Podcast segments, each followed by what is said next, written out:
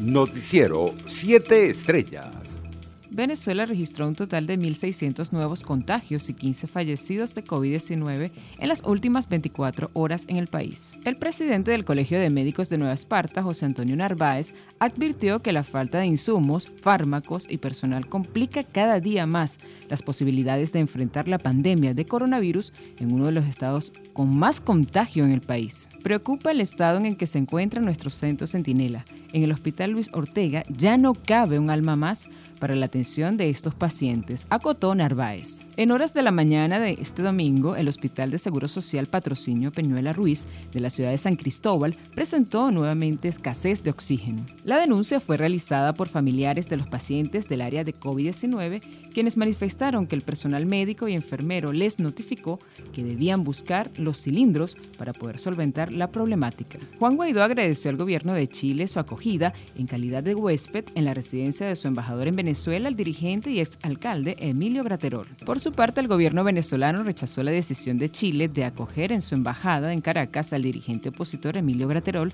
quien fue señalado por el diputado del PCV, Jorge Rodríguez, de estar supuestamente vinculado con los tiroteos ocurridos la semana pasada en la Cota 905 en la parroquia El Paraíso, en la capital. El administrador apostólico de la Arquidiócesis de Barquisimeto, Monseñor Víctor Hugo Basabet, confirmó este domingo el fallecimiento de Monseñor Antonio José López Castillo Castillo, arzobispo emérito de Barquisimeto. Internacionales. La viuda del presidente Jovenel Mois volvió a Haití para organizar el funeral de su marido. Lo hizo tras recibir el alta de un hospital en Miami, en el que fue internada tras recibir tres impactos de bala durante el ataque que desembocó en el magnicidio. Este domingo se conoció que en Cúcuta y Tubu, norte de Santander, capturaron a seis personas que estarían implicados en el atentado contra el presidente Iván Duque el pasado 25 de junio. El ataque contra el mandatario colombiano se realizó mientras el jefe de Estado se desplazaba con otros miembros del gobierno en un helicóptero en el norte de Santander. En Chile, el exministro independiente Sebastián Sichel y el diputado ex líder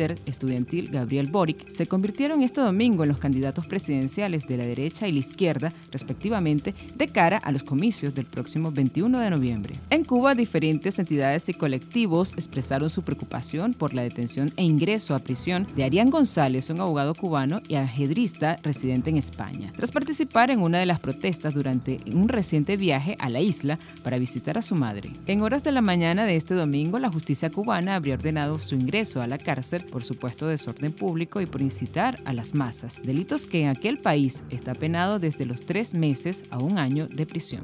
Este domingo llegaron al país más de 700 venezolanos provenientes de Trinidad y Tobago a través del plan Vuelta a la Patria por vía marítima, informó la Cancillería. El embarque de connacionales se realizó este sábado en Puerto España, Trinidad y Tobago en el buque Paraguaná 1 para emprender el regreso a Venezuela con las medidas de bioseguridad protocolares para el tratamiento de COVID-19. Reseñaron medios de comunicación oficiales. En junio, representante especial conjunto del Alto Comisionado de Naciones Unidas para los Refugios y la Oficina Internacional para las Migraciones, Eduardo Stein, afirmó que entre 1.600 y 2.000 venezolanos abandonan a diario el país para huir de la crisis. Economía. El ministro de Petróleo de Venezuela, Tarek El Aizami, celebró este domingo el acuerdo alcanzado en la reunión ministerial de la y sus aliados para aumentar la producción conjunta de forma escalonada en los próximos cinco meses hasta llegar a los 2 millones de barriles diarios adicionales en diciembre. Celebramos el histórico consenso logrado en la 19 reunión ministerial de la que demuestra la visión estratégica a largo plazo enviando señales claras y firmes de nuestra fortaleza y compromiso con el equilibrio de mercado petróleo y desarrollo económico del mundo, dijo el en un mensaje en su cuenta en Twitter. Deportes. Los Milwaukee Bucks conquistaron Phoenix en Estados Unidos el sábado con una espléndida actuación a domicilio de los Giannis ante Coupon 119 a 123 y serán campeones de la NBA si el martes vencen en su cancha los Phoenix Suns con un juego de ventaja en la serie final. Los Bucks, que en sus vitrinas solo cuentan con el título de 1971, tendrán la opción de ganar ante su público su primer anillo en medio siglo tras arrebatar el factor cancha a los Suns.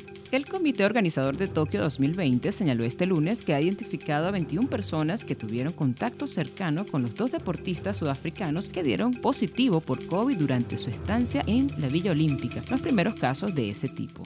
Noticiero 7 Estrellas.